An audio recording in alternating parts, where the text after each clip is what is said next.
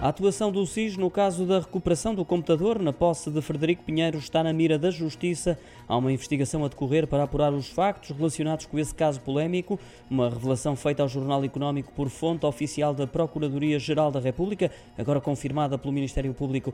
A investigação está a ser conduzida pelo Departamento de Investigação e Ação Penal Regional de Lisboa, encontrando-se em segredo de justiça.